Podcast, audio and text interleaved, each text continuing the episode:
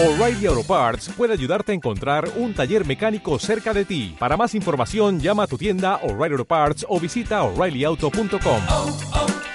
O'Reilly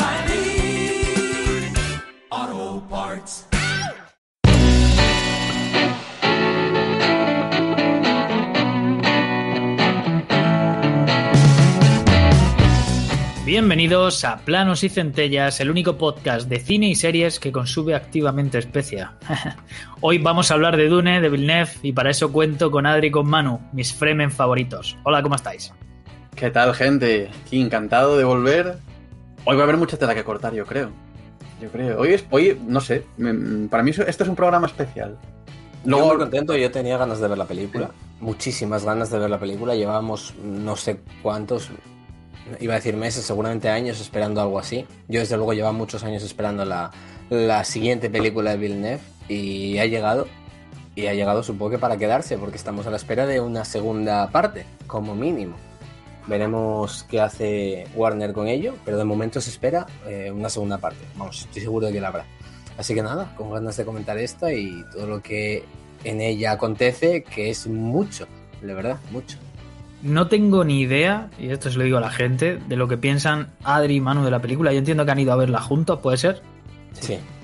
pero, pero yo no tengo ni idea de qué les ha parecido. Entonces, vamos a empezar por ahí. Sin spoilers, por favor. Eh, empecemos contigo, Adri. ¿Cuáles son las sensaciones que tienes al salir del cine? a mí me parece un desastre. De principio a fin. No, es mentira. Eh, no, puedo, no puedo intentar hacer como que tal. lo he creído, ¿eh? Eh, no, eh, para mí ha sido una experiencia que para mí, para mí es una cosa muy importante en el cine y mm, creo que pocas veces he asistido a, un espectáculo así en un cine. Me parece que seguramente se vaya a convertir en un clásico instantáneo eh, y, es, y es que en general es que me parece que, que está bien en todo, en todo, todo. Actuación, eh, guion, eh, diálogos, fotografía, montaje, eh, escenarios, eh, vestuario, banda sonora, eh, todo, todo, todo. Me parece. Yo la había escuchado una vez a, eh, a un podcast que, de un crítico de cine que se llama John Campea, que es americano, que El Retorno del Rey era uno de los mayores eh, logros de la historia del cine, porque es una de esas películas que, siendo jodidamente buena, eh, no falla en nada. No hay ninguna de las eh, categorías en las que tú puedas eh, pensar que, que forman parte de, la creación de una película, no hay ni una que lo haga mal. Porque hay muchas películas que dices tú, está de puta madre esto acá, ah, pero este diálogo, este personaje o esto tal. Yo me parece que Dune es algo muy, muy parecido. Y yo llevaba años en el cine sin, sin vivir una experiencia así. Eso lo tengo clarísimo. Palabras mayores. Manu, ¿tú qué tal? ¿Te has visto contagiado de, de la alegría de Adri? A mí me ha gustado mucho la película, mucho, no, no es perfecta, ni mucho menos para mí, pero, pero creo que está estupenda, creo que tiene una dirección espectacular, Villeneuve lo clava como siempre, yo tenía miedo porque todo lo que veo de este hombre era bueno y tenía miedo de que llegara ese día donde te decepciona, ¿no? Porque acaban decepcionando algunos, Nolan hace poco lo hizo. Y, y- y no, la dirección está estupendo. Eh, el guion creo que está muy bien, creo que es una muy buena adaptación del libro, porque la verdad que a mí me ha encantado la novela, no la leí, pero me parece que está muy bien adaptado por lo que he leído y le he preguntado a gente que, que, ha leído la novela y ha dicho que la verdad que es un que, es- que está muy bien, ¿no? Que es, que es no un calco, pero, pero está muy, muy bien adaptada. No me extrañaría que para el año que viene la veamos nominada a varios Oscars, entre ellos, como decía, director, fotografía, mejor guion adaptado y demás. Casi, casi convencido. La fotografía es impecable, o sea, cada, cada fotograma de la película era, era para enmarcarlo, es increíble. O sea, lo que hace Villeneuve, creo que comentaba Simov antes que ya lo demostró con Blade Runner, estoy muy, muy de acuerdo. O sea, en Blade Runner lo hizo, aquí lo ha vuelto a hacer, se le da estupendamente esto de tratar el color y, la fotografía en, en todo, en todo lo que va haciendo. El vestuario, Oscar, también, o sea, vuelvo a repetir, Oscar. El CGI muy depurado, muy, muy, muy depurado. No he tenido la sensación de, de, de- de que vaya a envejecer mal o que tenga algún tipo de fallo, especialmente cuando se ponían este, este escudo protector que podía haber eh, molestado un poquito en pantalla, e incluso ahí, para mí está genial. Y el único pero que yo le pondría creo que sería una especie de, sensación de falla de ritmo en, hacia la mitad de la película, donde pa- parece que es como un poco montaña rusa. Va lenta, se acelera en una parte de la historia y luego vuelve a caer en lentitud. Eh, a, a nivel general creo que es una película lenta, creo que la historia de Dune pide que sea lenta, tampoco creo que sea una película para todos los públicos, incluso a pesar de que el estudio y tal vez un poco el director ha intentado hacerla comercial y de acción, un poquito, ¿no? Hemos visto como Warner la ha intentado en el último tráiler vender como algo que no era, algo más de acción, pero creo que no es para todos los públicos, hay gente que la encontrará aburrida y aún así yo, vamos, muy contento y deseando, deseando seguir viendo, bueno, deseando volver a verla y deseando que me den más continuación.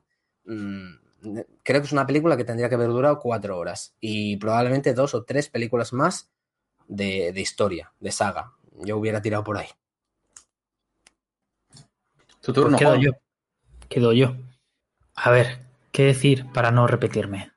Dune es una película que solo puede salir bien si la cocinas a fuego lento. Y es que en la historia del libro así ocurre. Hay un proceso, un proceso de transformación de nuestro protagonista que va ocurriendo lentamente. Es un proceso que además es un poco psicotrópico. Está el calor del desierto. El libro es muy denso, hay terminología que no se explica. Tienes que irte al diccionario de atrás. Y me siento a ver la película y me encuentro justa- justamente el libro, uno a uno, y me encuentro ese proceso de cocción a fuego lento que yo quería. A eso le suma el aliño especial de Hans Zimmer con la banda sonora que me ha volado la cabeza y en particular en mi cine me rebotaba en el pecho y a mí que las cosas me reboten en el pecho es una cosa que me- emociona siempre. ¿Qué decir? Creo que la película anterior, la de, la de Lynch, era muy ambiciosa.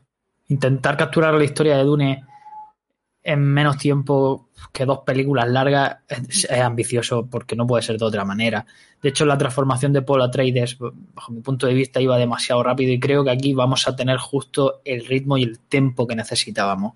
No sé, estoy, estoy encantadísimo. Yo sí he leído el libro y me sorprende que pese a tener yo muy mala memoria, todos los eventos de la película los recordaba a la perfección.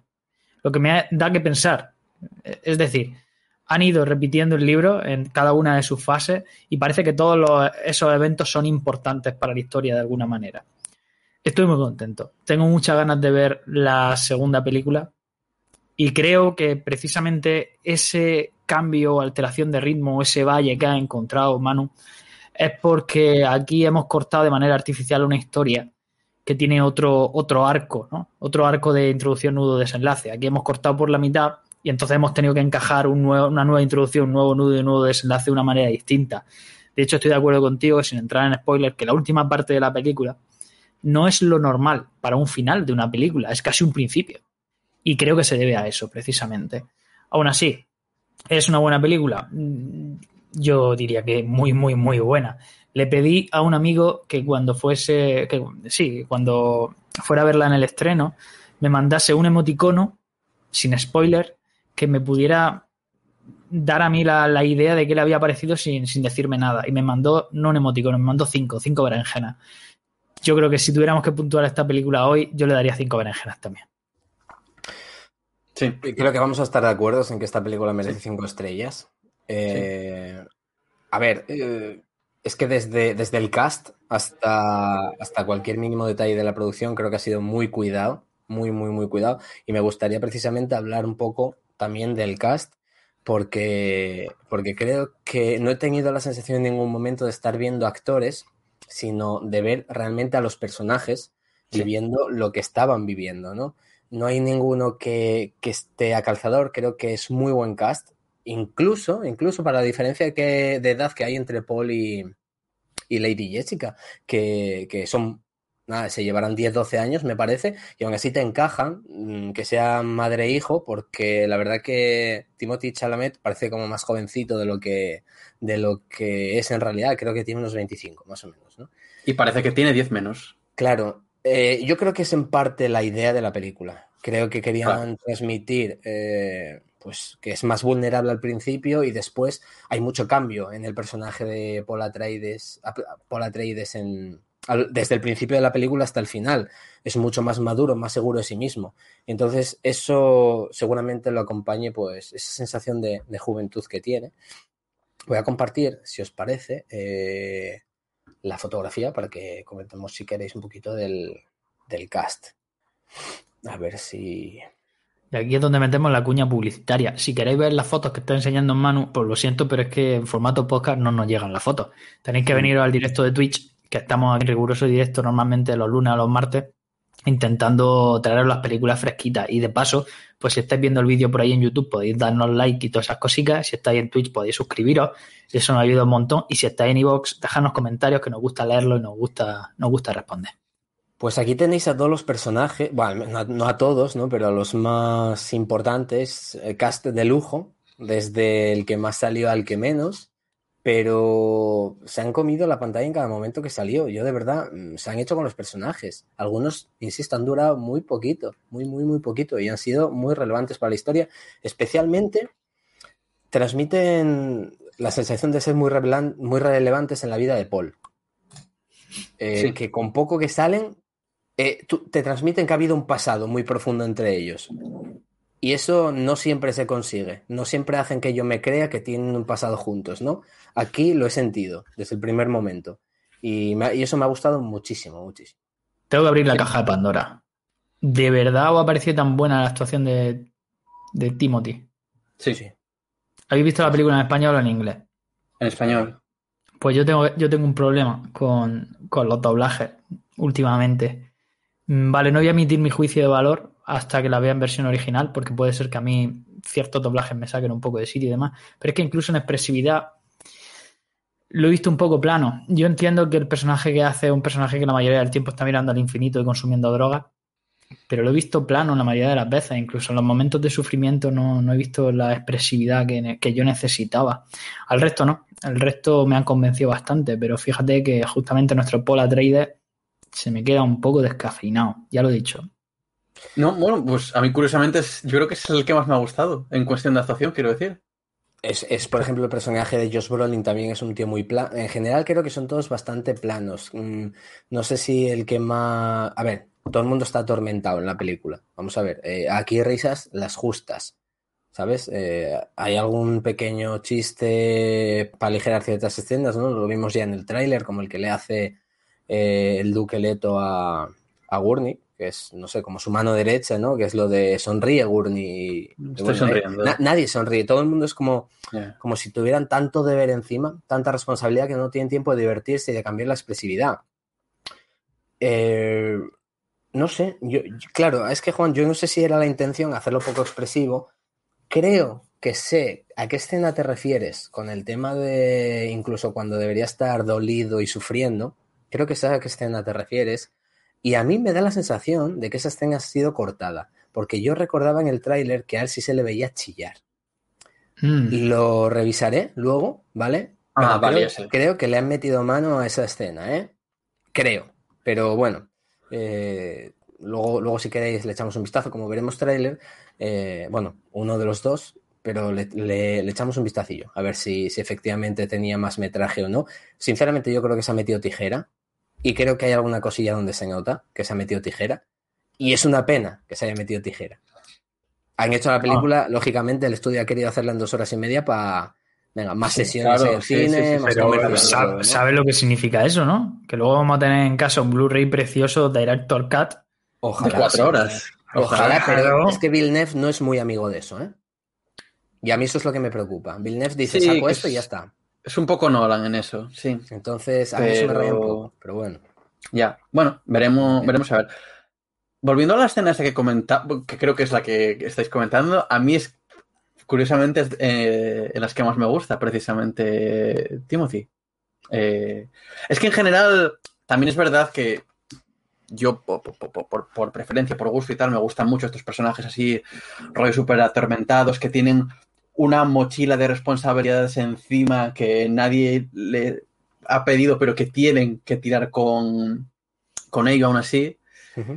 Y, y creo que lo creo que lo hace muy bien en, en ese sentido. Y, y me, tras- me transmite mucho su- sus, sus dudas, eh, pues eso, el, el peso que él lleva detrás y me encanta el, el viaje que tiene. No me parece para nada que sea el, el mismo personaje al principio de la película que, que al final. Buah, y lo que te queda. Y que bueno, supongo queda. que, claro, y, y supongo que, claro, aparte de ya no solamente por lo que, por lo que me queda, sino por lo que se intuye que va a llegar. Sí, bueno, hay algunas escenas con visiones que... Claro, claro. Me gusta mucho entonces su viaje y cómo lo interpreta Timothy. De verdad, yo diría que es el, el que más me. El que más me ha gustado. Es que tampoco diría que nadie- ninguno de los actores me ha decepcionado porque para nada. Eh, quizá yo tengo, tengo mis reservas sobre si Zendaya es buena o mala actriz. Pero no lo puedes tan- saber, no, lo puedes como- saber. como aquí sale tan poco, yo Hostia, me daba la tengo una sensación crítica ahí, de, eh. de que, de que aquí a lo mejor. eh, Tengo una crítica dura con esto. O sea, spoiler, no, no es spoiler. A Zendaya la ponen así, como en visiones, como 27 veces. O sea, yo creo que con que le hubiesen puesto dos era suficiente. Yo no sé si por contrato, a lo mejor tenía que salir en esta película X minutos y era la única forma de hacerlo.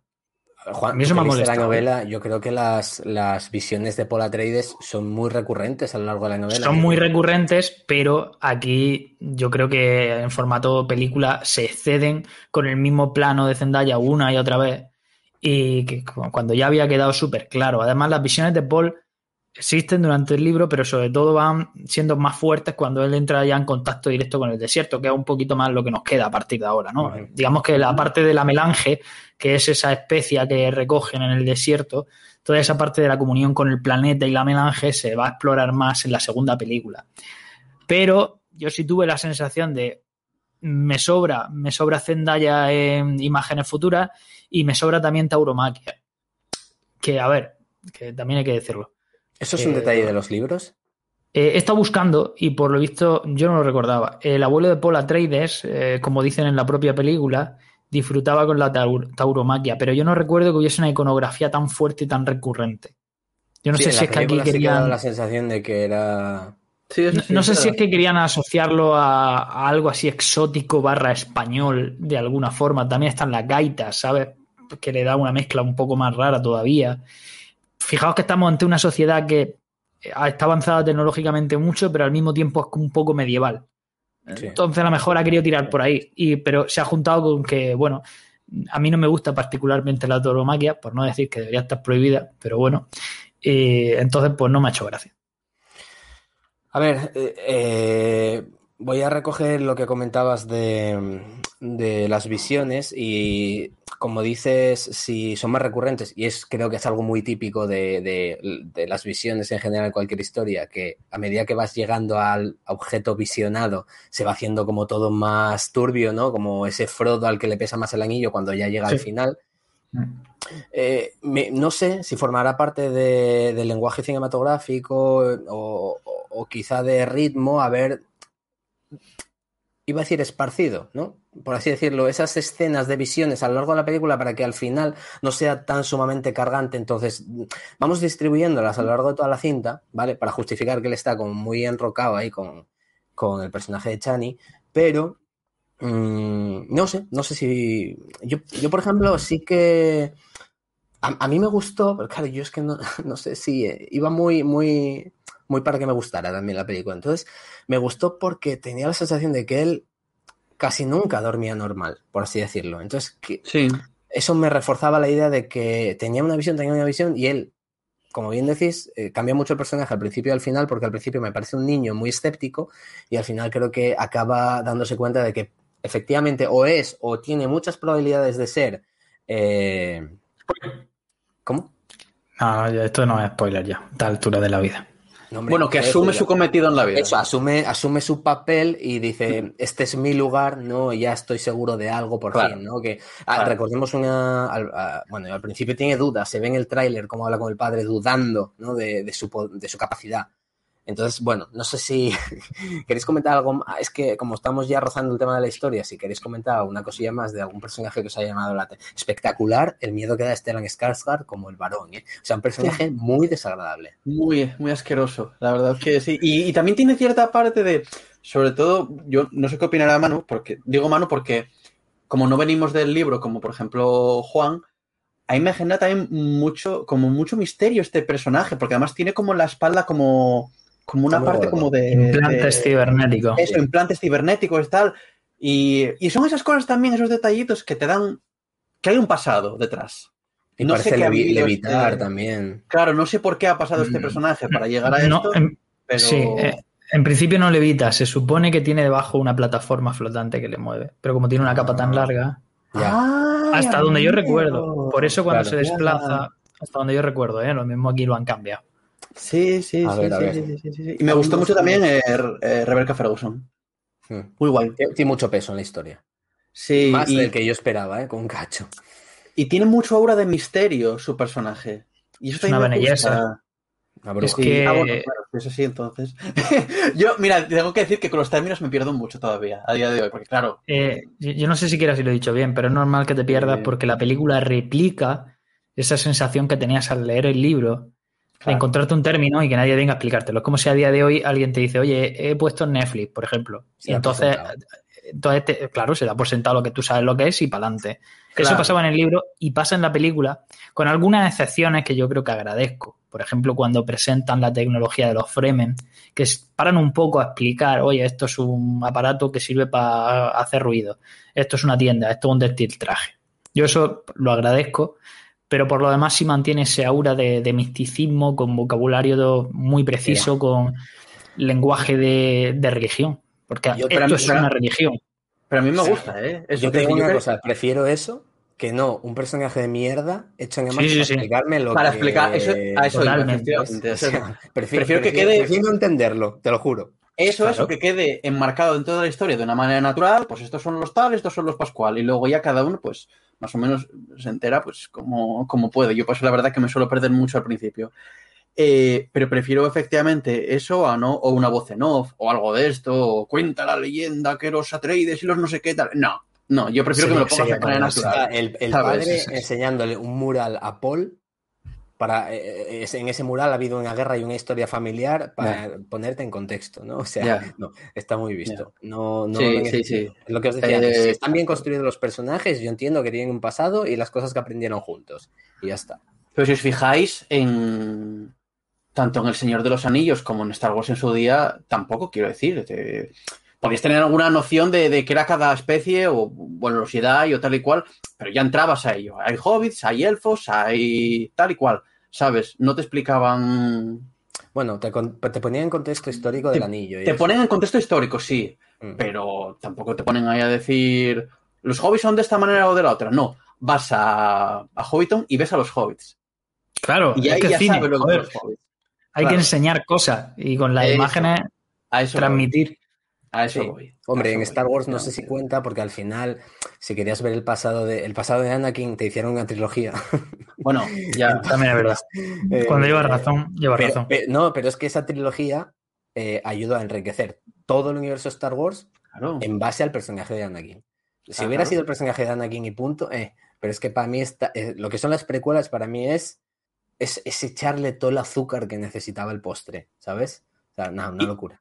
Y ya que estás hablando de Star Wars, yo veo muchas similitudes entre Star Wars y, y Dune, y asumo que el libro que es anterior, eh, pues que seguramente George Lucas haya cogido muchas cosas, porque yo veo aquí, te- mismamente el personaje de Paul a mí me parece una mezcla entre Anakin y Luke.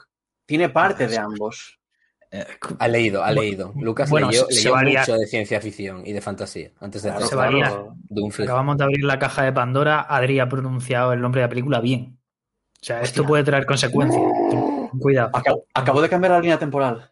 Totalmente. Esto es como lo de Jedi y Jedi. O sea, a partir de ahora ya nada, pues, nada será Se igual. Se Cuando hablo con, con algún amigo latinoamericano que está por allá, por, pues, con Beto, por ejemplo, alguna vez, eh, que un saludo desde aquí. Hola, Beto. Eh, Hola, Beto.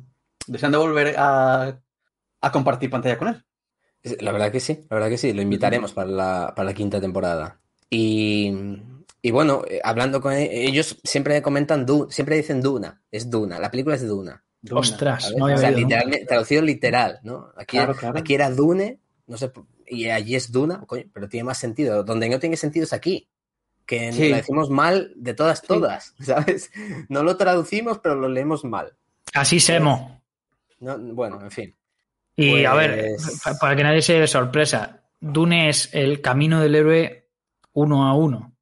Si a poco que sepáis de esta estructura, sabéis lo que va a pasar, pero no importa, porque lo importante es todo lo que hay alrededor, cómo se cuenta y las Claro. sensaciones que transmite todo el ambiente que hay. No sé, eh, esto es maravilloso. Mm, Por eso, probablemente, Manu, tú ves tantos puntos de conexión con tantas otras historias. Y es que los hay. O sea, por ejemplo, R. Martin se inspira directamente, y él lo ha dicho, en la casa Atreides para representar los Stark y los. Harkonnen para representar a, a los Lannister. Y él lo ha dicho. Bueno, son una mezcla, ¿no? Lannister y obvio, Bolton sí. y Stark y Alto Jardín. Es, pero es obvio. Es, es obvio, además, joder, ti- tiene, tiene ese corte de casas, de, terre- de territorios. A ver, también, también tú ves esto y si- sientes Juego de Tronos por ahí, ¿no? Sí, sí. Y, y la escena que tú comentabas antes, en la que Paul duda, que es la que se ve en el tráiler y tal, la respuesta del padre es muy Eddard Stark. Y ahí eh, te- van situando las piezas y Sí, claro, a ti te suena que- todo, es normal. Te va a sonar a la historia de Jesucristo, si es que te tiene que sonar, porque al final estamos hablando de una religión, estamos... No os Sí, enfrentéis con miedo a esta película, Quizá ya una, la habéis visto. Daenerys pero que está en el desierto también, ¿no? Bueno. Por ejemplo, por ejemplo. Y volviendo a Star Wars, tenemos la fuerza. Bueno, lo que sería Sí, la fuerza sí, de aquí. sí. eh. Sí, la, la voz. Sería la los voz. poderes místicos, ¿no? Eh, Claro, claro, claro, efectivamente, que hay algo más allá que hay algunas Está- personas que lo pueden claro. utilizar. Claro. Entonces, sí, Claro. sí, yo creo que todos estos autores, lo que decía eso, George Lucas, R.R. Martin, etcétera, eh, por narices, seguramente. Porque el primer libro es del. Lo había leído 60 o 60, y algo, Sí. 65, 60, por ahí, por ¿no? ahí, 66. Ha, llovido. por.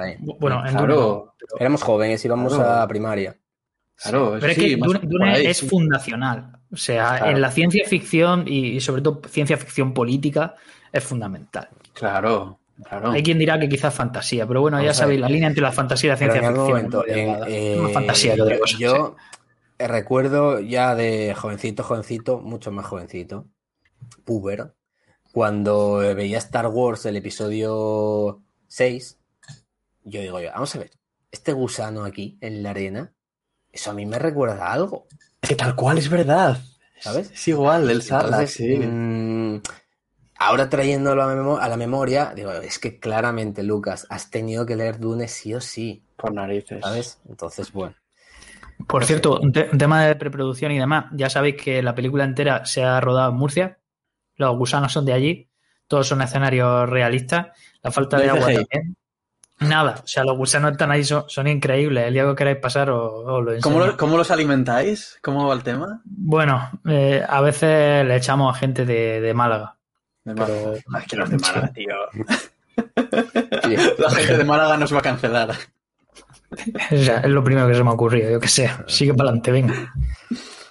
Pues nada, bueno, yo no sé si queréis, es que la verdad que estamos rozando ya bastante de la historia y todo eso. Bueno, Sí, vamos yo, quería destacar que Villeneuve es el típico director que a mí me lleva al cine sin saber lo que hace y ni lo que ha hecho ni por qué. O sea, eh, estrena nueva película, voy, ¿de qué va? Me da igual. He visto trailer, me da igual, no quiero saber nada, quiero ir a verle, ¿vale? Para mí es lo que en su día era Nolan, el, el Nolan de El Caballero Oscuro y Origen de aquella época. eh, para mí es Ville- Villeneuve ahora diría que mejor. Creo que tiene más trascendencia la obra de este, de este buen hombre que la de Nolan, que al final me parece un poquito más comercial, más de acción. Teniendo en cuenta que ni siquiera creo que a Nolan se le dé muy bien rodar acción. Pero Nolan es más, yo estoy contigo, ¿eh? yo creo que Nolan es más comercial en ese sentido, más, palomitero, blockbuster, como Sí. lo queramos llamar. Y sin embargo, Villeneuve eh, va, como que va un paso más allá. Es, es más trascendental, más filosófico, más Más reflexivo. sí. Yo creo que sí, yo creo que sí. Sí, sí. Y antes de entrar en spoilers, eh, decía al principio eso, que la película para mí fue una experiencia y la, y la estás viendo y estás sintiendo que estás viendo algo grande. Estás viviendo historia eh, del cine, que estás viendo algo eh, muy importante eh, y con personalidad. Y yo creo que, a ver, yo nunca he sido fanboy de estudios y cosas de estas, pero yo a Warner durante muchísimos años le tuve muchísima estima, precisamente porque para mí era asociar Warner con libertad creativa para los directores y para que esos directores nos dieran unos productos que normalmente llegaban y marcaban la diferencia. En los últimos años, pues eso, quitando, aparte de Villeneuve, pues había estado Nolan, eh, Zack Snyder, eh, en su día, bueno, in- incluso a día de hoy sigue estando Clint Eastwood, que ha hecho, creo que la mayoría de sus películas así importantes, Stanley Kubrick en su día, o sea, eh, iba asociado Warner con directores y con calidad y con darte algo distinto. Entonces, te entras aquí y he vuelto a vivir esa, esa sensación y la verdad es que me alegro muchísimo, muchísimo, muchísimo. Pues esperemos que Villeneuve aguante mucho porque están bastante cabreados en general con el estudio. Los, los directores, bueno, de hecho ya han perdido a Nolan hace muy poquito y Villeneuve en su día comentaba que, joder, que él no quería que salieran a las plataformas de streaming las películas y Mengo es una plataforma de streaming que cuando se anunció todo esto ni siquiera estaba bien preparada. HBO Max llegaba tarde a, a- a la fiesta, por así decirlo. Entonces, eh, bueno, es un tema, es un tema delicado. Veremos en el A ver. 2022 cómo, cómo avanza. Esta película es una película de cine. Sí, Tienes que ir, eh, tienes que ir a verla al cine. Y punto. Sí, si no lo habéis vivirla. hecho, os podéis levantar de la silla y, y a vuestro cine más cercano y ya está, y vivirla. Porque esto es historia, lo ha dicho Adri, no me voy a repetir. Y queremos que viváis la historia con nosotros. sí. Así que nada, pues por mi parte, si queréis, eh, le damos caña al tráiler, luego ya nos metemos en todo lo que acontece en la película y cualquier cosilla que, que queramos decir con la tranquilidad de, de, de spoilear todo. Acordaos, tráiler, luego que Juan ponga el típico cartelito abajo de spoilers para los rezagados, pero es, a partir de ahora, spoilers. Así que, y vamos a disfrutar del tráiler. Eh, había dos, para mí, los, los, los tráilers principales. He descargado el primero porque me parece un poquito más fiel a lo que representa la, la película, que es como más... Tengo la sensación de que es ser más profundo, ¿no? No, no la cosa esa de acción, la epopeya épica de acción que parece representar el segundo. Y a ver si vemos la escena de, de Paul que comentamos antes. Si no, luego la busco y, y hablamos de ella. Sí, sale en ese tráiler, creo. En este. creo. Yo creo que sí. Pues, a ver, a ver si eso nos saca de dudas.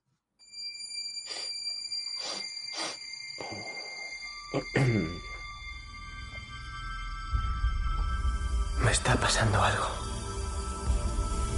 Algo está despertando en mi mente, no puedo controlarlo. ¿Qué has visto? Se avecina una cruzada.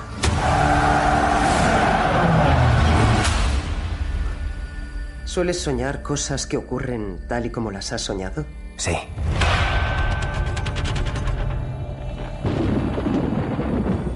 La prueba es sencilla. Quita la mano de la caja y morirás. ¿Qué hay en la caja? Dolor. Has heredado demasiado poder. Has demostrado que puedes gobernarte. Ahora debes aprender a gobernar a los demás. Algo que no aprendió ninguno de tus antepasados. Mi padre gobierna un planeta entero. Lo está perdiendo. Va a recibir uno más rico. También lo perderá. ¡Ven aquí! Arrakis es una trampa mortal. Matadlos. Esto es un exterminio. Están acabando con mi familia uno por uno. Luchemos como fieras. Un animal se arrancaría a bocados una pata para escapar de una trampa. ¿Qué vas a hacer tú? Te conozco.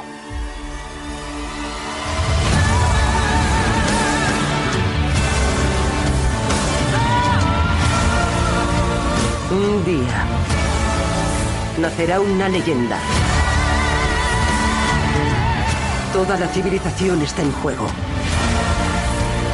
Puedo ver el futuro.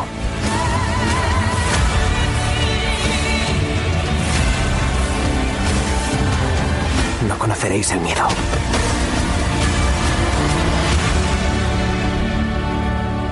El miedo mata la mente. Mi señor duque. Allá donde haya pasado el miedo, solo estaré yo. ¡Vamos, vamos, vamos!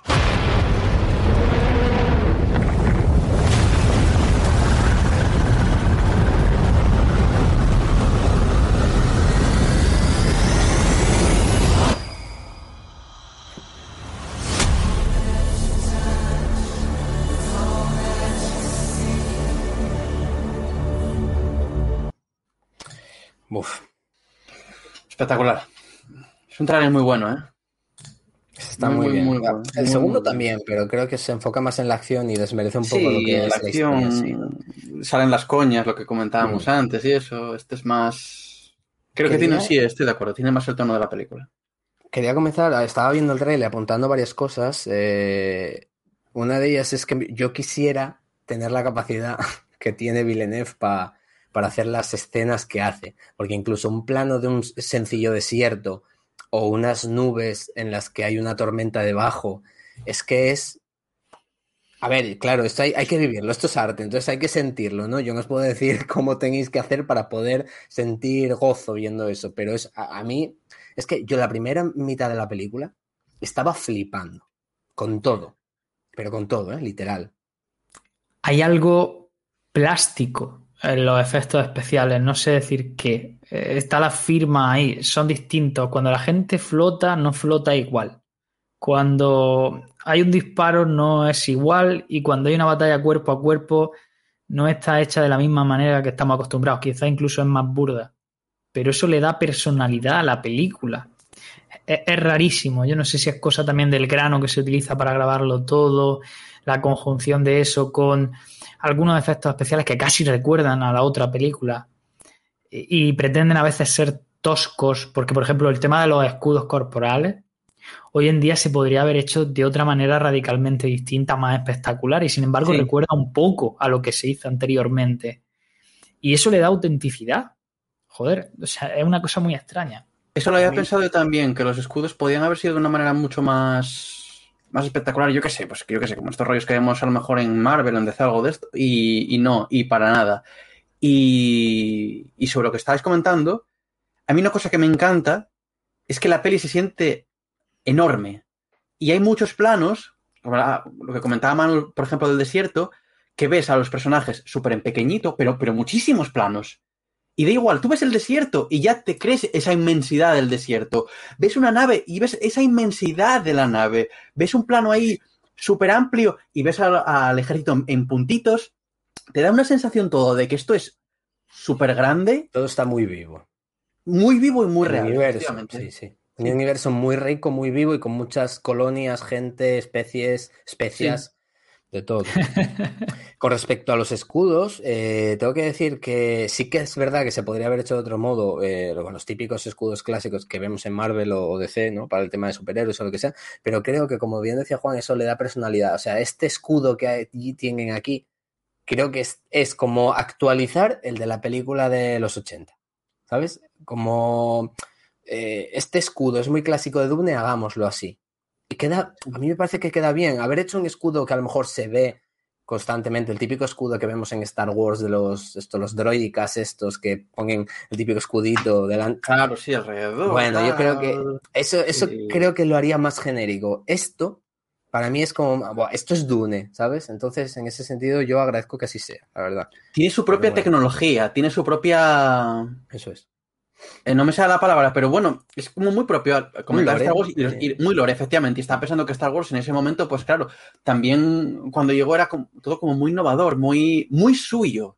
Y, y esta es la sensación que tengo en Dune. Las naves son como tienen que ser en Dune. Esas naves como que tienen como, como alas, que casi parecen como, como, insectos. como insectos. Sí, sí, sí, sí. Eso Es una la pasada el diseño, ¿eh? Eso es la hostia. Es una pasada ese diseño. Yo insisto que creo que esto debería tener cinco películas, cuatro o cinco películas, ¿eh? A mí en dos Eso se me va a hacer corto, de verdad. O sea, Eso es lo que quisiera, Bribón. quiero, quiero, quiero, quiero cuatro o cinco películas de cuatro horas cada una. Lo reconozco. Es que, es que yo salí del cine dos horas y media después diciendo, ¿ya? ¿Dónde Se pasa está, rápido, ¿eh? ¿Dónde está mi otra mitad de la película? Y no me refiero a la parte 2, sino a la segunda parte de la primera parte. Quiero más.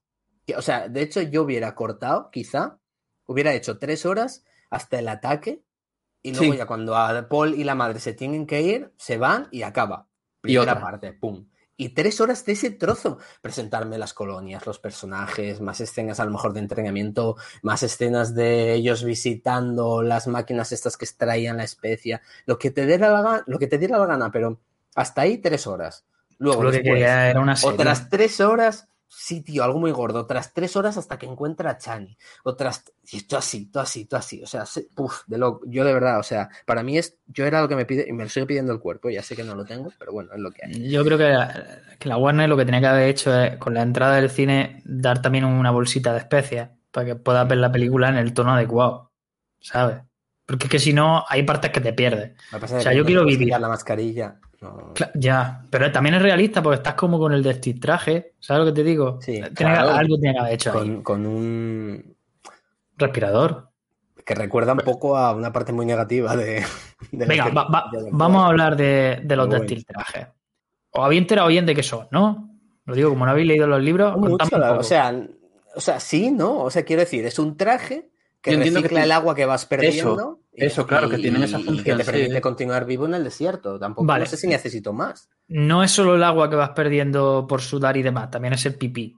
Sí, me- eh, yo soy, yo Bueno, lo sí, todo. Sí, sí, sí. que te lo sí. recicla todo. Es todo. el agua que sí. des- desecha tu cuerpo, sí. Y es Sí. flipante porque solo pierdes un dedal de agua al día. O sea, puedes estar caminando por el desierto sin encontrar agua mucho tiempo. Es loquísimo. Ojalá tuviésemos ese tipo de Pero, tecnología aquí. una pregunta, Juan. ¿Cómo ingieres el agua reciclada después? ¿La bebes? Son- mm, sí, se te va llenando una bolsita. Creo que sale en un momento de la película, sale con la tienda. Creo recordar que la tienda Ah, genera como rocío. sí. sale de- tal. Yo creo recordar que tenían como un tubo. Ya no sé si se ha visto en la película y a mí se me ha pasado. Hay un momento que sale la madre be- bebiendo.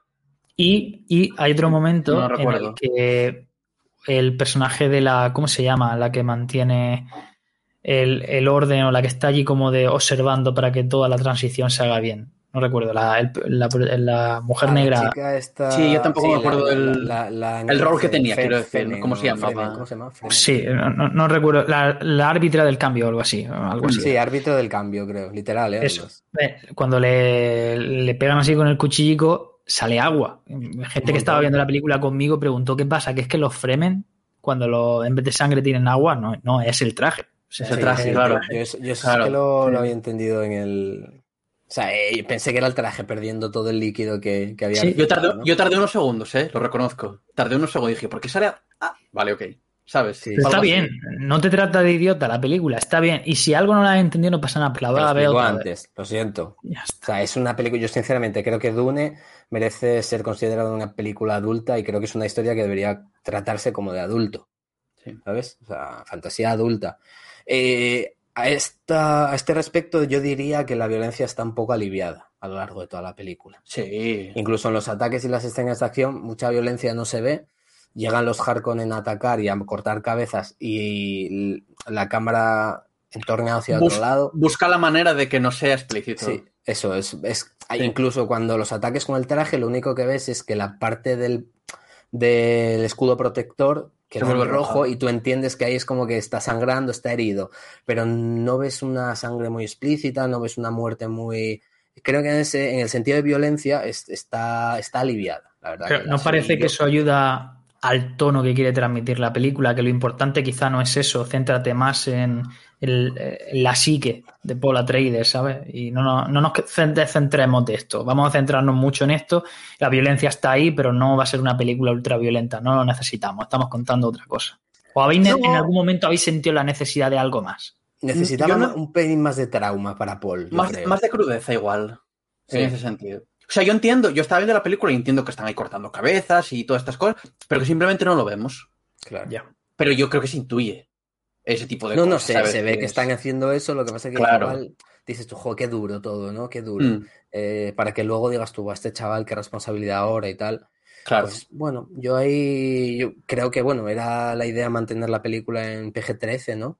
O Peggy, Peggy 13, eso es de videojuegos, pero, pero bueno, mantenerla en 13. Yo, yo es que yo lo haría todo R. Ratez, la verdad.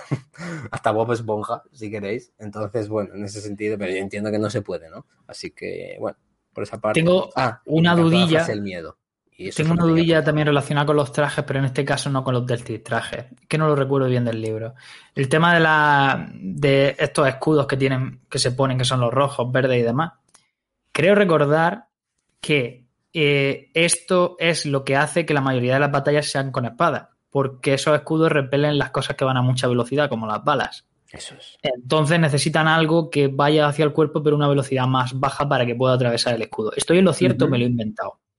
No, no, es así, ¿no? O sea, esos Yo no lo había repelen pensado, la- pero- la cos- las cosas rápidas. claro. Pero Es claro, que- tiene lógica, sí. La escena esta en la que le disparan desde atrás un dardo tranquilizante a Leto, el dardo eh, se frena hasta que consigue traspasar. Sí, como que tarda un poco en conseguirlo, sí. Entonces creo que debe ser por eso. Si alguien está por ahí en el chat o en los comentarios que me escriba cuál es la verdad. Yo acabo de soltar esta locura aquí. Pero eso habilita que las batallas sean a cuchillo y le da mucha personalidad también, porque normalmente en estos entornos futuristas casi siempre es tiro, tiro, tiro. Incluso en Star Wars. Es Tipo mucho tiro, tiro, tiro. eso, ¿no? Claro. Y aquí de eso no hay mucho. Hay un momento en el que hay bombas y te cagas. Claro, es que en Star Wars está justificado porque los Jedi usan de manera bestial eso y pueden repeler hasta blasters y, y láseres del copón. Aquí, un tío normal, si me lo pones con una espada enfrentándose a eso, no, no, no te, no te encaja, no te lo crees. Sin embargo, lo que tú dices, esos escudos obligan a la lucha A que sea de esa espada-espada. manera. Claro, Claro. entonces por ahí genial construida la historia en ese sentido. Sí. Siempre gusta más, ¿no? Ver un enfrentamiento con arma blanca que, o sea, con una espada o que con dos pistolas, ¿no? Es más es guay. Yo, yo creo que es más, sí, más dinámico, más atractivo. eh, no sé, y, y creo que también lo sientes más. eh, no es lo mismo ver a un tío disparando que un tío, pues eso, empuñando una espada y haciendo los movimientos y tal. Yo creo que te mete más en, en la acción por, por lo general, claro. No- Sientes más el esfuerzo. Yo creo que sí. Sí. Yo creo que sí, sí, sí, sí, sí. sí. Bueno, porque si no, de otra manera, te da la sensación de que, uno, que eres uno más y que Sí. seguramente el arma lo voy a hacer todo por ti. Y casi eso, y que casi que no tienes ni habilidad, ¿no? O que no la necesitas. Pero al fin y al cabo vas a disparar un arma aquí, es un combate, y, y es que, y, bueno, para la última escena de Paul, es que, o sea, al final lo necesitas. Claro, claro, claro. Y volviendo, volviendo a Star Wars, eso, eh, cuando ves a los clones o a los soldados imperiales o a, o a los droides, todo eso, son mil y, te- y bueno, pues uno pium. Así ya. sin embargo, no y sin embargo, cuando llegamos al último tercio de cada película y se encienden las espadas láser, ese es el combate que importa de verdad. Claro. Ahí está la gracia. Entonces, y aquí un poco, pues, está bien que, que en la guerra en general se, se haga eso porque creo que queda muy atractivo visualmente. Eh, cuando se tiran los dos ejércitos a, a darse ahí el Josh Brolin, ¡guau! Tal, eso queda genial. O las escenas de, de Duncan, de Jason Momoa. Y luego, bueno, la del final de, de Paul, que es espectacular. Además, si mal no recuerdo, entera sin, sin banda sonora. También, que es una cosa que me gusta mucho. Te mete mucho en que estás tú ahí sentado junto al resto viendo lo que está pasando. Que no deja de ser de dos personas matándose entre O sea, ellos. no, me, no me había fijado. Y, y el primer asesinato de, de Y el Paul primer asesinato, de- claro, claro, que es un, es un punto trascendental de su vida. De él no quería hacer eso al principio, o no lo pretendía, porque estaba acostumbrado a los combates, claro, cuando se entrenaba y tal, y como ríndete, no sé qué, y como aquí no te vale con eso. Aquí no vale. Aquí no te aquí vale empieza el mundo eso. de los mayores, ¿verdad? A partir de Bienvenido a la vida real, claro, efectivamente. Bienvenido a la vida real. No sé. Es la hostia eso. Eh, a, a mí, a mí la verdad que el personaje de, de Duncan, también yo sí que tengo la sensación, aunque no se vea, de que también entrenaba con él, ¿no? Porque parece que, que es el personaje Sí, yo creo de, que sí. De Goodney, que se llama así Goodney, ¿no? Me parece que era. Mm, De hecho, lo bueno, dicen, que Duncan le entrenaba, pero que como Duncan se había ido ya Eso, eso. a Arrakis, que se iba a ocupar mientras el personaje de, de Josh Brolin, de, de entrenarle. De Gurney, sí, sí, que es como Mm. el segundo a bordo de- del padre. Eso, efectivamente, efectivamente. Pero, pero, pero Duncan es Aquaman, ¿no? Sí, Entonces, ¿por qué en Dune no hay agua? porque se la No, toda. Atlantis. Además, es, es, un, es, un, es un papel muy Jason Momoa, ¿eh? las cosas como Sí. son.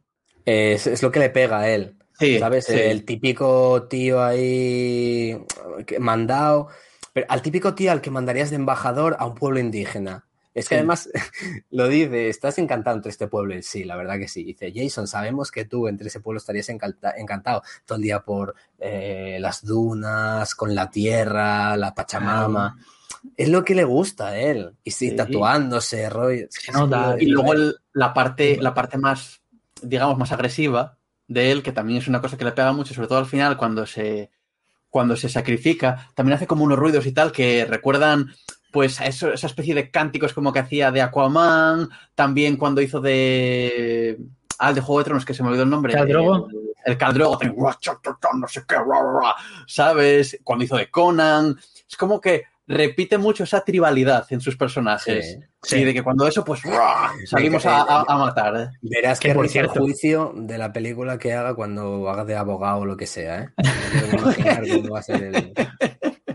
Que por cierto, y al final, cuando está medio muerto, que está de espalda a los soldados, justo antes de irse a por ellos, pega un grito, no avise.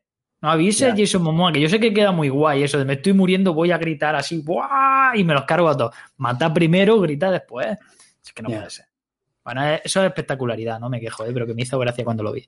Por si alguien más se siente. Ya que referenciáis a las muertes, de repente la mayoría del cast principal, grandes actores de primera línea, mueren. Sí. Es como eh, vamos a dejar que el niño crezca, ¿no? Y me imagino que vendrá otra línea de grandes actores para la segunda parte, pero queda poquito de lo cosechado en la primera, la verdad. Muy poquito. Y es una pena porque la verdad que me gustaban muchos personajes.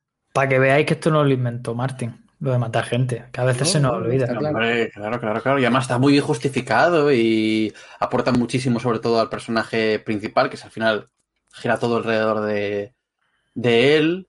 Pero, pero da pena por eso, porque dices tú, jolín, que son actorazos y que salen relativamente eh, poco. Decía Manu lo de que seguramente para la segunda parte, eso no sé, Juan, que ha leído el libro, si van a, si, si va a ser así, que van a aparecer más personajes nuevos, o si sin hacer muchos spoilers de lo que va a venir, evidentemente, nos vamos a quedar con los que vimos al final, por así decirlo. Si te soy sincero, la segunda parte del libro, es decir, la, la parte que todavía no hemos visto en el cine, es la que menos recuerdo. Te- por supuesto, tengo recuerdos importantes, pero de personajes concretos no, no demasiado más. A lo mejor me estoy equivocando. Tampoco es el giro que le darán por aquí. Pero la segunda parte es una parte que se centra mucho en el crecimiento de la leyenda de Paul Atreides, de Moab Deep, de Al Yahid, creo que lo llamaban aquí en esta película, de, bueno, de- del elegido, ¿no? El que viene a salvarlo a todos y el que viene a salvar a Dune. Entonces es una película más centrada en él y, y que tampoco necesita tantos, tantos, tantos personajes como en esta. No lo sé, eh, que alguien me corrija, de verdad. Eh, Es que tengo, tengo recuerdos un poco fragmentados de esa parte, porque precisamente la segunda parte de Dune es más onírica, en muchos sentidos. Entonces, lo que voy a hacer es pegarle un repaso a, la- a la segunda parte del libro. Probablemente lo que haga es pegarle un repaso en completo a todo. Y vendré más a informar el próximo día. No, puedo preguntar, bueno, pues está. Pero me parece interesante eso, la verdad. Si va a ser así un rollo un poco más intimista, con estos personajes que nos quedaron y centrarse mucho más en Paul y demás. A mí a Bueno, priori me llama. A mí a priori me llama mucho la atención eso, la verdad. O sea que. A ver, luego te queda a- toda la va. resolución, toda la resolución con los Harkonnen y todo eso. O sea, claramente los Harkonnen está ahí para jugar un papel. O sea, Claro, claro. que- Un papel, un papel que a mí me ha sorprendido. Yo no esperaba que fuera en el brazo armado de la envidia y, y el sentimiento de peligrar el poder del emperador. ¿Sabes? Eh, me flipa bastante eso. Me... Porque pensé que sería todo más básico. Están los Harkonnen, están los Atreides y ya está, ¿no? Pero que el emperador requiera de los servicios, entre comillas, de los Harkonnen para evitar que la casa Atreides crezca y se vea tan bien, ¿no? Que yo para mí, o sea, mi teoría después de ver todo esto, yo creo que es que el emperador tenía miedo a la casa Atreides por ser la casa del elegido, ¿no? El que quizá le Mm, no, destone necesaria- o algo así. no necesariamente. La casa Atreides no era la casa del elegido. El tema del elegido es algo que se ha ido transmitiendo desde mucho tiempo en muchos planetas. Creo que se dice que en Dune habían llegado las Bene de estas a hablar de la leyenda y demás. Pero eh, hay u- una especie, ¿cómo decirlo? De, de complot científico para crear, cruzando genéticamente a gente, al elegido en algún momento dado. Entonces la leyenda decía que cuando una Bene Gesserit tuviese un hijo varón, porque ellas pueden decidir si el hijo es varón o no. Sí, Cuando una de ellas-. Lo Eh. Cuando uno de ellas lo tuviera, ese sería el elegido, porque sería pasar a ese niño todos los poderes que tiene, aparte de con, con cierto linaje genético. Entonces, necesariamente no, es, no ha sido por Paul. Lo que se explica es que la casa de los Atreides era la casa más diestra en, en la lucha, en el ejército. Realmente ellos tienen los soldados de a pie impresionantes. Ya lo puedes ver. Por ejemplo, Momoa se carga él solo a, a 20, ¿no? Puede ser una cosa que en la casa de los Atreides era muy común. Puedes ver algo así como era el ejército. El ejército más de cuerpo a cuerpo. Entonces, el emperador realmente por sí solo no puede hacer nada. El emperador depende de, de todas las casas, pero en el momento en el que una empieza a despuntar, le corta las alas.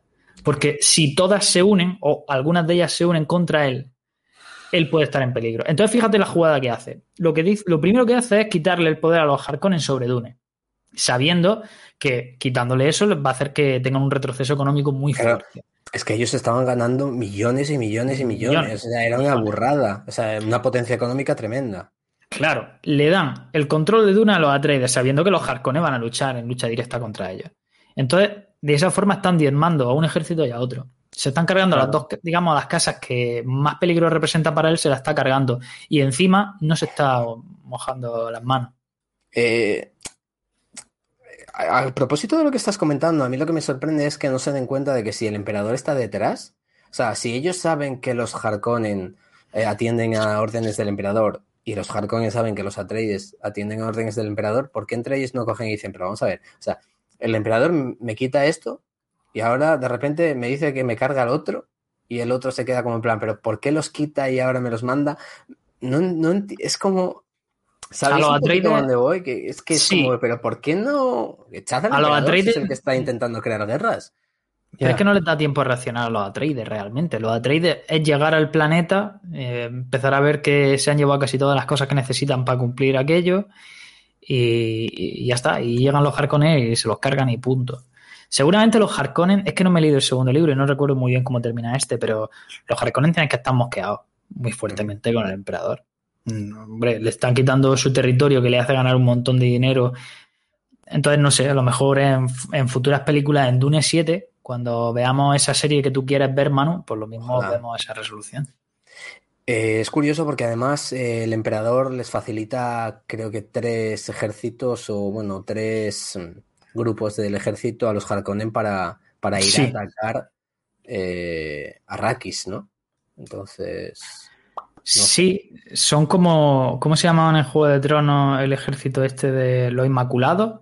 hmm, Son una especie de ejércitos también muy, muy tochos, ¿no? Eh, en otro sentido, no son exactamente como los Atreides. inmaculados, ¿no? Eh, eh, clones, quizá.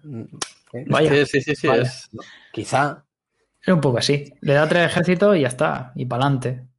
Eh, una cosita con respecto a lo que comentamos antes de las muertes de los personajes, creo que para mí la más eh, dramática fue la del padre, sin duda, ¿no? Con ese último intento de asesinato hacia el varón, que hace a la escena, no, simplemente una escena de acción donde mueren personajes, sino una escena muy tensa, muchísima tensión para ver si logra o no utilizar esa cápsula de gas tóxico que le había introducido el médico después de traicionarle una traición a medias, ¿no? Aunque ha sido un poco, mí- para mi gusto, el médico ha sido un poco estúpido, pensando que el varón pues le iba a conceder la libertad a la mujer y todo, y seguramente ya la Sí, habría eso se veía matado, venir. sí. ¿no? Es un poco previsible, pero Sí, eso sí. es verdad que bueno, que es, es una historia del año 66, tampoco nos podemos poner Pero-.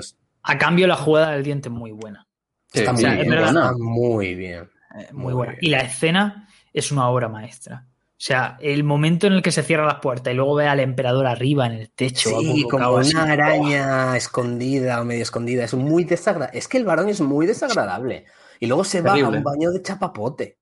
Sí, claro. Sí, Chapapote porque cura. se- Es que se baña y sí, sí, es. No sé, es No tienes que explicártelo, sí. En Dragon Ball había cápsulas de regeneración. Claro, sí, sí, ya está. ahí, Sí, sí, lo sí, mismo. Pero, Ya pero está. aquí, Sí, sí. pero aquí te da la sensación, te lo ponen todo como si fuera sucio todo. Sí. Pues a mí me ha faltado más asco, tío. Los Harkonnen O sea, sucios. A mí me ha faltado un puntito más de asco. Me ha encantado, ¿eh? Me ha encantado, pero en mi cabeza el emperador que- era un poco más. Te, te pega que los Atreides se bañen en algo blanco, como una leche o algo así, ¿no? Y Sí. los, no, los Atreides, eso, y los. Harkonnen en, En chapapote. en, en eso, en aceite de extractor usado. Sí, porque además lo- los Harkonnen son la maquinaria, eh, el avance de la civilización, de lo urbano, cargándose la naturaleza. Aquí también hay un poco de eso. Los Atreides ah, los ves al principio en la playa, en el agüita azul, un poco más en armonía, ¿no? Entonces son de nuevo eh, esa, ese enfrentamiento que solemos tener siempre, por ejemplo, en las películas de estudio Ghibli, entre el avance La ecología, tecnológico, la naturaleza, maquinario. Eh, claro, sí. Muy interesante. Y de hecho, ahora mismo Paul está empezando a eh, sentirse en comunión con el planeta. Está, está llegando más a esas raíces todavía. Ya se ha quitado la parte de su familia, ahora solo le queda profundizar en la naturaleza. Eh, ¿Os acordáis del tema del dolor de la caja? Que comentamos Sí, ya desde claro. el principio con el tema de... ¿Han recortado esa escena de la película? Sí, sí, sí. No sale No. ese chillido, ese grito que hace Paul, que le duele tanto, no salía en la película. No llega a En, gritar. en la película está más No. comedido, más controlado. ¿no? Se lo está aguantando, sí. Sí, sí. es curioso. A mí me gusta más así, ¿eh? A mí me gusta más que se lo aguante. Las caras que pone, la expresión y tal de... Sí. Y que se quede ahí. Lo hace bien, ¿eh? Buah. Es que me encanta. Esa- O sea, esa que creo que escena es- fenomenal. Probablemente la mejor de, de su interpretación en la película. Sí. Y hay Y otra mi- escena cuando... Sí, dime. No, que iba a decir que es de mis favoritas de la película, seguramente, esa escena. Y cuando le ataca el mini insecto ese, que él se intenta camuflar entre esa especie de holograma, muy cremita visualmente, ¿eh? Esa, Sí. es- está muy Está bien. muy, bien rodado. Sí. Muy bien rodado. Sí. Que- Como aparece de la pared, ¿verdad? Y todo se queda en silencio y va avanzando lentamente. Joder, qué tensión hay, qué cosa más pequeña. Hay muchas partes de tensión en esta película. Estamos comentando esta, estábamos comentando, pues eso, cuando meten la mano en la, la caja, la de Oscar Isaac con, con, el, con el emperador. Uf. Eh, aparece desnudo en la mesa. sí, sí, es todo que es como, como muy desagradable, muy mal rollero, muy... ¿Qué va a pasar? ¿Qué, qué, qué hay, qué hay aquí? No quisiera estar en esa situación. eh, te mete mucho en eso. Y ahí Oscar Isaac también lo hace muy bien, ¿eh? Hace Oye. muy bien ese, ese papel de estoy completamente anestesiado, pero a la vez tengo miedo, pero a la vez sé que tengo que hacer esto porque, mira, no hay, no hay otra y se acabó. Es que son actorazos todos. O sea, Sí. y, y ahora, y Juan, es que de verdad, o sea, no me paro de acordar que es que es Ned Stark y es que eh, la madre es que es eh, Kat- Kathleen Tully. O sea, es de verdad que es, que es como una mujer muy lanzada a hacer cosas también, eh, acompañar Sí, sí, sí. a sus hijos, me voy a la guerra con vosotros también, ¿no? Eh, yo, hay mucho de eso, ¿eh? Y, no sé, no sé. Un hombre, Y, y luego tiene, padre muy honorable. su trasfondo como bruja, que es muy interesante porque es ella la que decide que va a dar a luz a un varón y que va a, ser, va a dar a luz al elegido. O sea, ojo aquí Cuidado, ¿eh? con la soberbia, o, o lo, llámalo X, que ella misma tiene para, para realizar esta acción en contra de lo que opina su madre superiora. Que, da la sensación de que manejen un poco el cotarro por encima de todo, ¿no? Incluso del emperador. Sí, son Sí. algo aparte, algo al margen. Tienen mucho poder, el poder de la voz, eh, imagínate, es soberbio, puede hacer que cualquier persona haga cualquier cosa. Está muy bien eso. También. Y son una religión, son una religión. Entonces, yo creo que si le sumas las dos cosas, Son los Jedi. eh, claro, le sumas a eso el poder y todo, pues, eh, manejan el cotarro desde siempre. A ver si nos dan un poquito más de eso en, en la segunda parte. No, no recuerdo mucho más en el libro. Es que estoy diciendo Pero me que gustaría falta, falta media gustaría película, ¿eh? Cinco horitas de Dune, primera parte, hubiera sido apocalíptico. Pero No nos hubiéramos quejado, eso está No, claro. no, no, no, yo está- y es que yo estaría encima, por eh, o sea, lo único pediría al Burger King, ¿me traéis algo para cenar? Pues sigue, sigue, la película que siga. ¿Por qué creéis que hay por ahí algunas críticas tan raras diciendo que esta película ha sido un despropósito? Que ha sido un desastre, Hombre, que ver, nadie, nadie es soporífera. perfecto, nadie es perfecto, igual, y el alcohol no le sienta bien a todo el mundo. O sea que, Es que tanto como soporífera, yo entiendo que es lenta, pero hostia, tiene momentos para tenerte ahí eh, enganchado. ¿eh? dos horas y media y yo dije, ya, ya está, de verdad. A ver, No, no. yo creo que simplemente es, bueno, también un poco a lo mejor gustos de cada uno y tal. Seguramente hay mucha gente que suele ir al cine eh, y lo vemos. Vale, hay que decir, eso está, está, está muy bien representado, yo creo, eh, en, Qué cabrón. En, la, en, en los rendimientos en taquilla. Las películas que más taquilla hacen, pues suelen ser películas eh, que vas, te lo pasas de puta madre y, y ya, y ya está, y estás entretenido un par de horas y ya está. Sin embargo, entras aquí y seguramente yo sí que, o sea, no es que lo comparta, pero entiendo que hay un público de un público muy grande en el, en el cine que va con otras intenciones y con esto pues a lo mejor se, se duerme, se cansa, yo qué sé. Hay que tener cuidado con el ritmo, ¿eh? Y con el tema de, del lo introvertido y la introspección y todo eso. Yo recuerdo una película que me encanta, es Ad Astra, y, y no hay mucha gente a la que se la recomendaría. Pero, pero creo que pasa un poquito lo mismo. Ves el tráiler y te la venden como un poquito más de acción. Y realmente acción tiene el ajuste y es todo un viaje muy personal del protagonista. A través del espacio, sí, pero el espacio no importa tanto como podría parecer en la película. Es un viaje interno. Es un viaje interno. Tú la llegaste a ver, ¿no, Juan? Ad Astra. Sí. Lo, lo mismo te mato. La comenté aquí contigo. Así la comentamos. Sí, sí. Es un peliculón, Sí, Ad Astra. claro, claro que. Entonces, pero es eso lo que es. No sé si Adri, que se te fue un momentillo. Sí, no sé si sí. te- es- lo estaba No, escuchando. no, no me que- enteré, no me enteré. no, Ah, no, vale. no, No, eso, que estaba quería decir comentando que... que en ese sentido yo veo Dune por ahí, ¿no? Por ese viaje, que hay espacio de fondo, sí, está el espacio de fondo. Que hay acción, vale, también tiene que haber acción, pero lo importante es el viaje de un protagonista Claro, sí. y, sí, y sí, una, sí, sí. y las vivencias emocionales y todo eso. Entonces entiendo que tanto Dune como Ad Astra parezcan lentas a según qué público, pero son, a mí es que es una joya, a mí estas cosas son las que me llaman a ir al cine. Yo prefiero ver esto que 300 veces Sanchi. Y mira que me parece una peli que está bien. Y no tiene nada No, que ver, ¿no? Pero sí, joder, sí, me gusta sí, que me remuevan y que me, que me tengan pegado ahí a la pantalla. Sí, sí, sí, yo, vamos, estoy completamente de acuerdo, pero por eso digo que yo creo que hay mucha gente que para estos rollos, pues, eh, o sea, rollos, quiero decir, para este tipo de películas, pues a lo mejor, yo qué sé, a lo mejor ven, ven los trailers y ven naves y cosas de esas y piensan a lo mejor que va a ser una cosa distinta. Eh, comentar lo de Adastra, es que además Adastra yo creo que estuvo muy mal, muy mal promocionada en Muy ese, en ese sentido. Y yo me acuerdo también en su día con Watchmen. Me acuerdo que con Watchmen también pasó. Sí, había eh, los anuncios de ahí. Watchmen y tal. Y, hostia, una peli de superhéroes así, tal y cual. Y luego ibas y te encontrabas a unos tíos eh, lamentándose y teniendo ahí sus movidas mentales durante dos horas y media. Entonces, yo no sé si va un poco por, por ahí el tema o qué, pero de verdad que creo que es, no es una película para todo el mundo, lo cual más, o sea, me asusta en el sentido de que espero que le vaya genial en taquilla y que nos den una siguiente, una siguiente parte, pero no sé. También te digo que luego estoy viendo mucha crítica positiva de la, de la gente en La general. mayoría- o sea la que- mayoría- la mayoría de la gente. Yo no conozco a nadie que me haya dicho que no le gustó.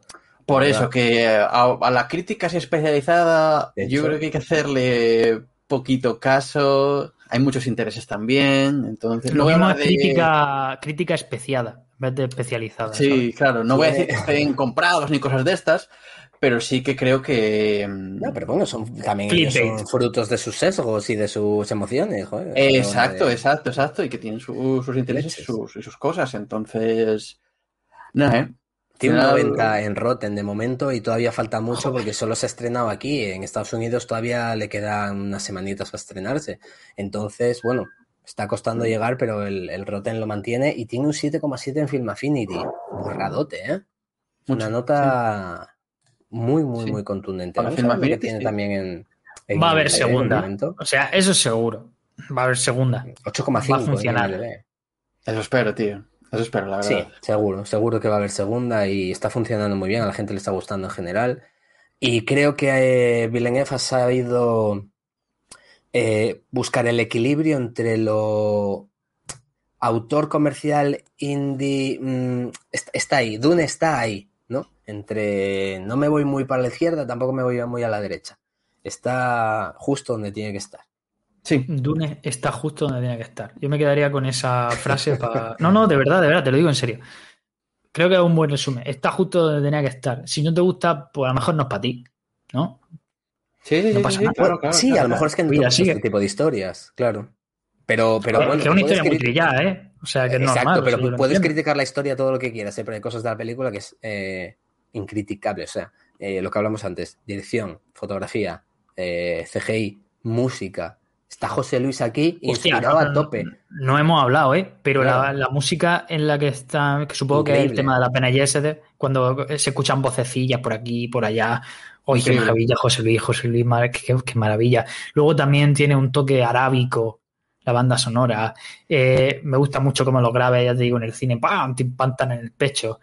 Eh, tiene, yo diría que tiene la banda sonora un pelín más subida en relación a, las voces que la media de las películas y eso me ha gustado un montón porque creo que es importante para remarcar el ambiente opresivo de Dune. Dune es un planeta donde hace calor, donde está ahí metido, donde te agobia y eso ayuda. Y luego, el momento de silencio que has dicho, Manu, que yo no me había fijado, eh, tiene que ser más impresionante precisamente por esa bajada de música y de silencio, porque antes estaba más alta. Sí, es lo que, lo que comentaba Adri de la pelea sin música, ¿no? De, Eso. de- del final. A ver, eh, la, la música es una joya. De hecho, creo que el amigo Hans Zimmer dijo que quería. O sea, él dice, hace años que quiere hacer Dune y se nota que estaba inspirado. La verdad que ha hecho una locura. De verdad, es increíble. Y yo pensé que era cosa de nuestro cine, pero por lo que estás comentando debe ser cosa de la película.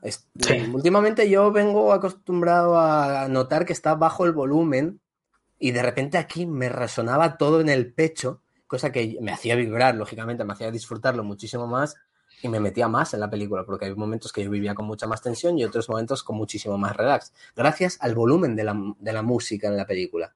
Está Sí. muy bien proporcionado. Sí, yo creo que la, Está muy la cuidada la película. Edición de sonido se llama la categoría de los Sí. Oscar. Yo creo que es eso. Sí. Yo creo que es eso. Yo solo digo una cosa, a quien juega, a quien le gusta jugar a juego de rol de mesa, esta banda sonora es un imprescindible para hacer partidas, porque es que es atmosférica, tiene momentos de tensión, momentos de relajación. Está jugando al parchís ahí, todo loco. Lo que sea, que me ha salido un 5, toma ya, te como me cuento 20. ¡Buah! Tremendo. Es que el parchís es como recorrer el desierto, si te fijas. Igual. Y además, no puedes ir Vale. recto porque si no te pillan los gusanos. Tienes que ir como haciendo así para el lado, para la derecha, para la izquierda. Es verdad, tienes que hacer una danza. Y si hay, ¿cómo era? Ritmos armónicos, ¿no? Bueno, ahí se lo inventan, te- pero sí, sí. lo Te devoran. te devoran. Tienes que ir como chiquito de la calzada. Si no, viene el gusano. Tienes que ir moviendo si las piernas. elegido. ¿Sabes? Ese tipo de cosas. Pero el elegido, se, se inspiró en Dune. Sí, sí, sí. Todo se inspira en Dune. Todo ahora. se inspiró en Dune. Eh, no, desde luego después de Dune yo he llegado a la conclusión de que gran parte de la ciencia ficción y la, y la fantasía ha bebido de Dune. ¿eh? Claramente. O sea que- Claramente. Ah, es una cosa que al principio aparece, esto es como una semillita que va como un árbol, va ramificando y de esa rama otra rama más pequeña, unas hojitas y al final, coño, pues la base, hombre, habrá que irse a, a décadas antes también de Dune, Dune habrá bebido otras cosas, ¿no? Pero quiero decir que se ve De la muchas Biblia, de las por cosas ejemplo. que nos gustan, pues seguramente, sí, sí, desde luego, o sea, la Biblia es uno de los libros más vendidos de la historia, así que es normal, a mucha gente lo ha leído, supongo, así que nada.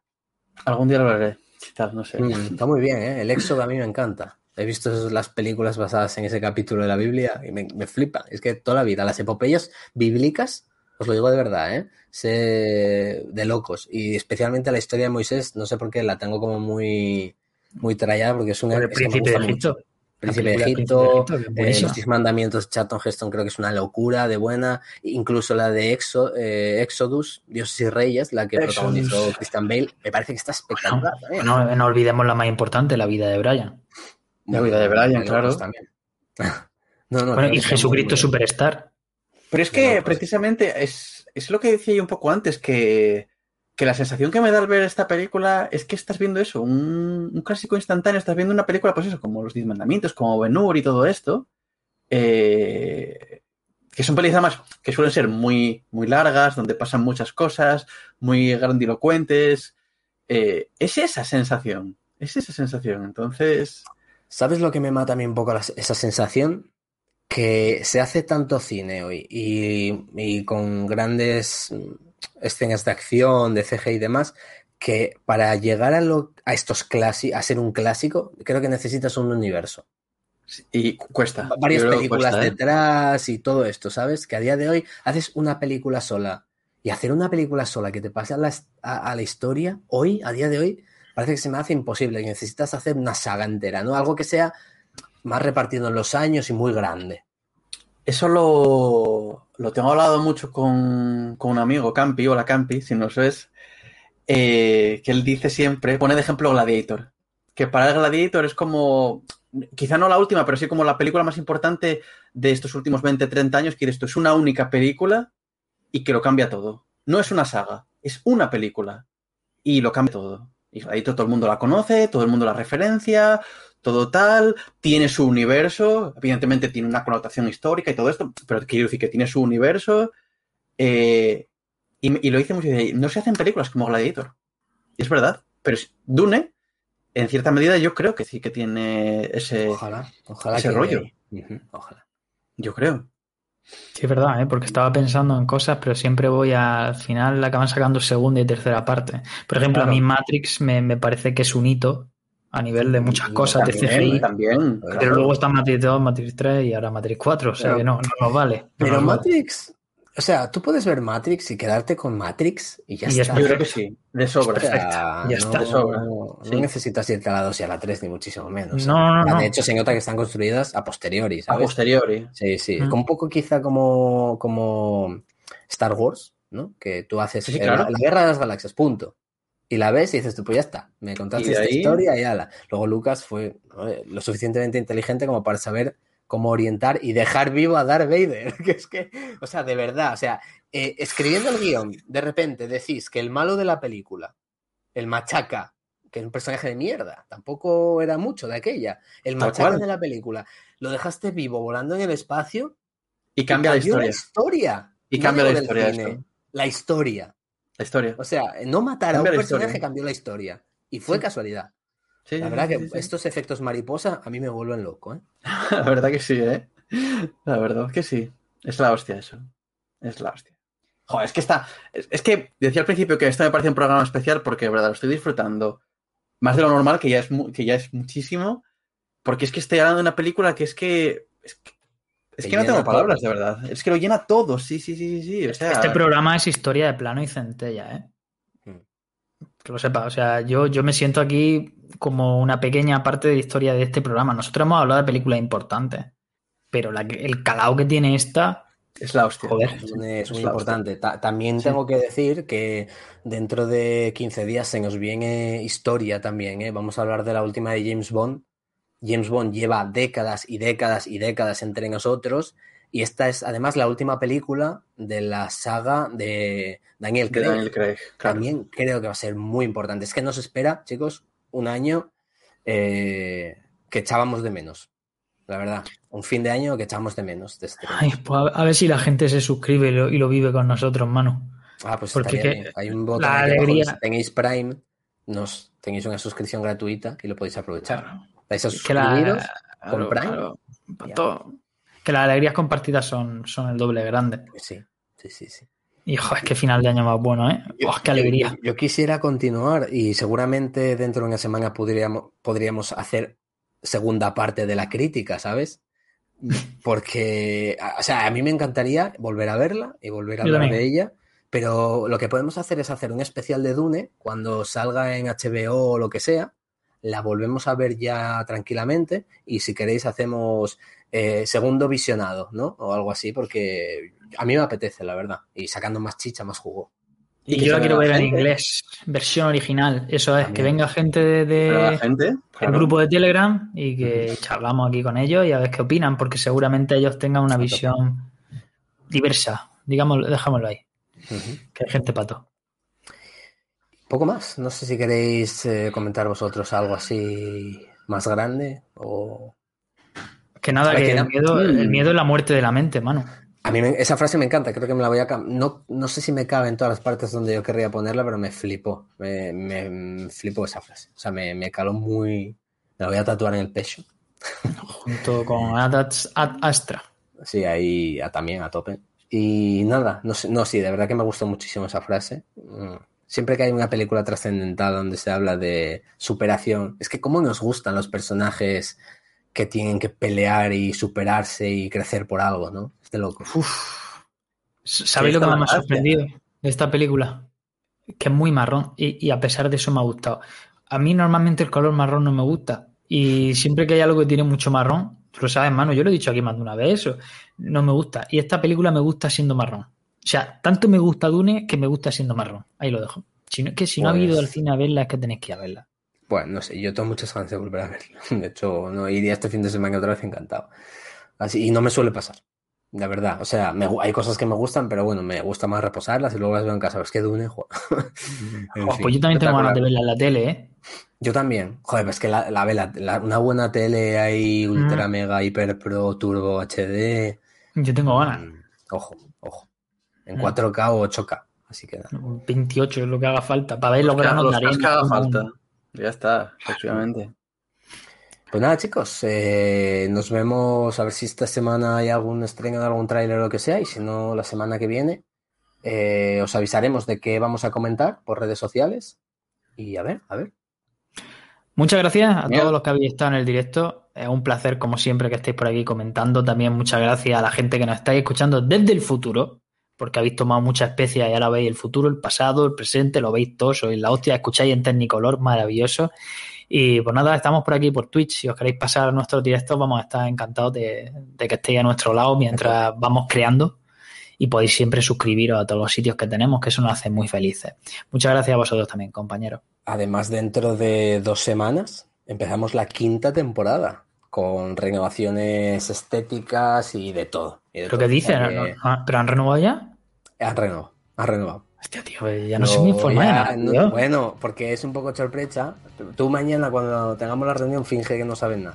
Pero Ay, ya te digo yo que han renovado, estaremos en la quinta temporada, y está dentro de dos semanas. De hecho, con el estreno de James Bond, No Time to Die, que yo sinceramente tengo más ganas de ver al villano que a James Bond en esta. Es que la saga James Bond al final me atrae más por el villano que, que por el propio James Bond, que me mola mucho. Pero claro, sale Rami Malek aquí con una máscara medio rota y entonces yo ya estoy Ya está todo hecho. Así que, bueno, todavía nos queda una película, ¿vale? Mm, la semana que viene y después ya empezamos la quinta temporada. Ah, deseando compartir con vosotros todo lo que tenemos preparado para ello. Y poco más, pues vamos hablando y nos vemos en redes sociales y hasta dentro de poquito. Nos vemos en el a todos. desierto. Venga, gente. Echas por la sombra.